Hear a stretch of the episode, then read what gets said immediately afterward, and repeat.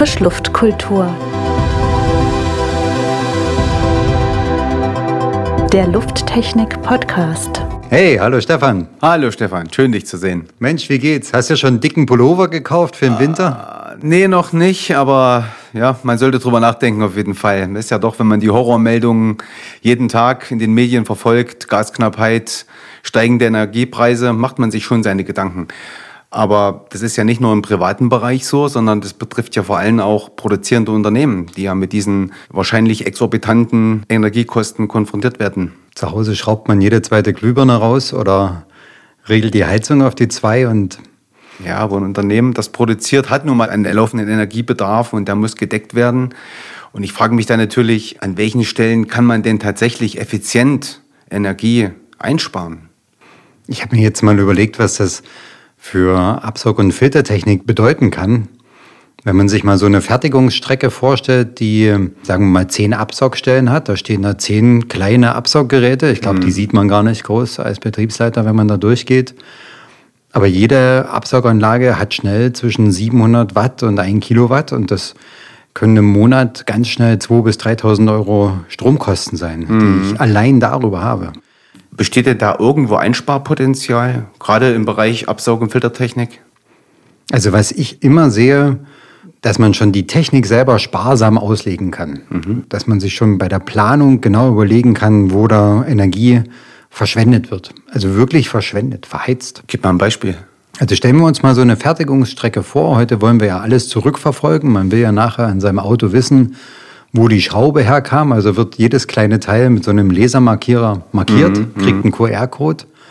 Ich glaube, jeder sieht das, diese QR-Codes mehr und mehr an den Produkten, mit denen er so zu tun hat. Und die werden durch einen Laser aufgebracht in so einer Strecke.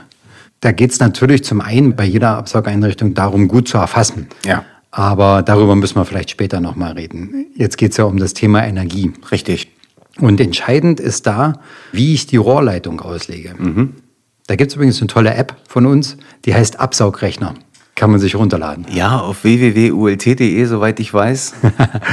Aber entscheidend ist, dass ich meine Rohrleitung richtig auslege, also nicht so schmal mache, nicht so klein mache. Mhm. Und das richtet sich danach, wie schnell die Luft in der Rohrleitung sein soll. Und da ist die Faustformel, je langsamer die Luft in der Rohrleitung ist, desto mehr Energie spare ich, aber mhm. ich will ja Partikel transportieren. Ja.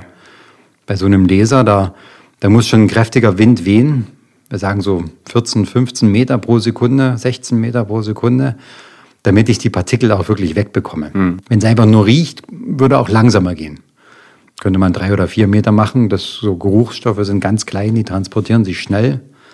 Und je schwerer das wird, desto mehr Tempo brauche ich auch. Ich meine, man kann sich das vorstellen, so ein Wind, der über den Strand bläst und wenn er richtig Tempo aufnimmt, dann fühlt man sich wie eine Sandstrahlanlage. Ja, das ist richtig, das kenne ich. Ja. Und so ein Säuseln schafft das gar nicht, nee. erst äh, da Sand zu bewegen.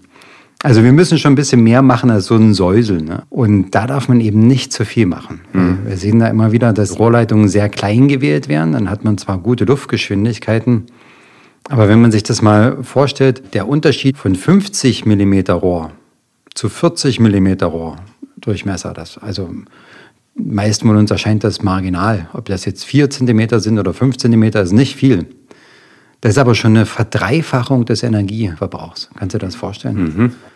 Ich nehme da einen Zentimeter weg, brauche dreimal mehr Energie. Also es ist wirklich sinnvoll, da ganz klug drüber nachzudenken, ja. wie ich das gerne machen möchte. Wenn wir jetzt mal ein Beispiel sehen, nehmen wir mal an, man hat so einen Lasermarkierer. Ja? Du hast das vorhin so schön angesprochen, weil es alles markiert wird, der jetzt 24 Stunden, sieben Tage die Woche durcharbeitet. Welches Einsparpotenzial ergibt sich denn tatsächlich aus der Auslegung der entsprechenden Anlagen?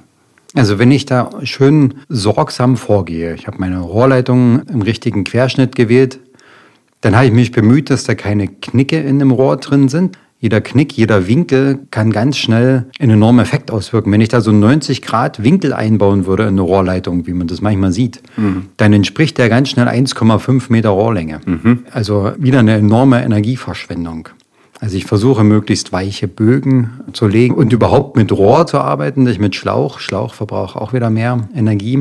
Aus welchem Grund? Weil an den Schlauchwänden ist wie so ein Widerstand, den die Luft überwinden muss, wo die andauernd dagegen ankämpfen muss, mhm. gegen den Widerstand. Und Deswegen heißt das auch Widerstandsbeiwert, was da entsteht. Okay. Und darüber verliert sie Energie. Also wenn ich das alles richtig mache, sind da durchaus Faktoren fünf bis zehn möglich also an Energieeinsparung verglichen mit dem, was man manchmal so intuitiv im Feld vorfindet. Ja, das sind ja 2000 oder über 2000 Euro pro Monat bei zehn Anlagen. Und das rechnen wir mal über ein halbes Jahr, wenn man wirklich 10% einsparen kann. Dann gibt es noch einen sehr spannenden Effekt, weil wir über den Winter gesprochen haben.